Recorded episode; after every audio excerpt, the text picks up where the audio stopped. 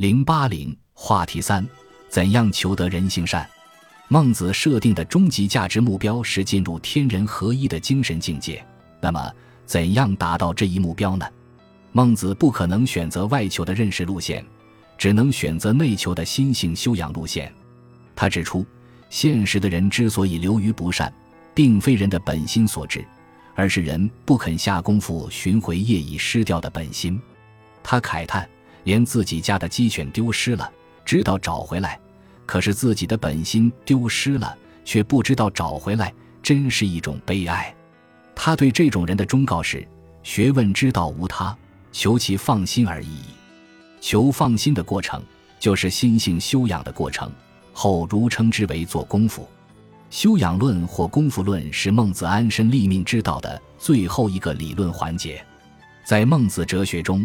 心性修养的要点有三：一是上智。孟子认为，做人首先应当树立成为治世仁人的志向，并且坚定地朝着这个方向努力，无论遇到何种情况都不能动摇。他对上智的解释是：仁义而已。杀义无罪，非仁也；非其有而取之，非义也。居恶在，仁是也；路恶在，义是也。居人犹义，大人之事备矣。上智不是一蹴而就的事情，要持之以恒的磨练，不能一日暴之，十日寒之。上智要达到不动心的程度，孟子称自己在四十岁时方做到不动心。二是养心。孟子说：“养心莫善于寡欲。”从正面讲，养心就是树立为社会群体着想的观念，时刻想着自己是社会群体中的一员。应当为社会群体尽职尽责。从反面讲，养心就是除去自己个人的物质欲望，把社会责任放在首位。只有减少物质欲望对道德本性的侵害，才能逐步的求其放心，达到人格上的自我完善，把自己由自然人提升到真正的人的高度。三是养气。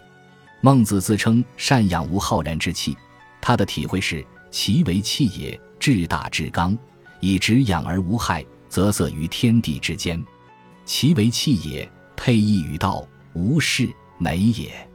在这里，孟子把气紧紧同指、道义联系在一起，因此所谓养气，也就是培育道德理念。他强调，养气是一个循序渐进的积累过程，不能拔苗助长。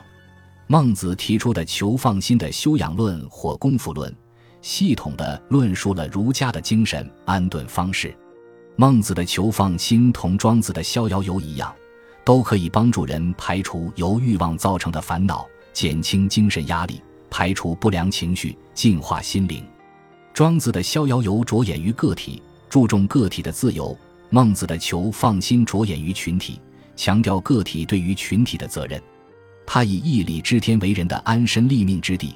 把上下与天地同流，万物皆备于我，当做道德修养的最高境界。他认为，一旦进入这种境界，那便是人生的最大快乐，便是终极价值的实现。反身而成，乐莫大焉。孟子这种天人合一的思想，奠定了儒家道德型上学的基础，为后儒重视并加以发展。由于孟子创立了心性修养理论。使以儒学代宗教在中国人的精神生活中成为可能。宋明理学家正是通过开发孟子留下的思想资源，创立儒学新形态，改变了佛道二教在精神生活中占主导地位的情形，使儒学掌控主流话语。由此来看，称孟子为亚圣，可谓实至名归。本集播放完毕，感谢您的收听。喜欢请订阅加关注，主页有更多精彩内容。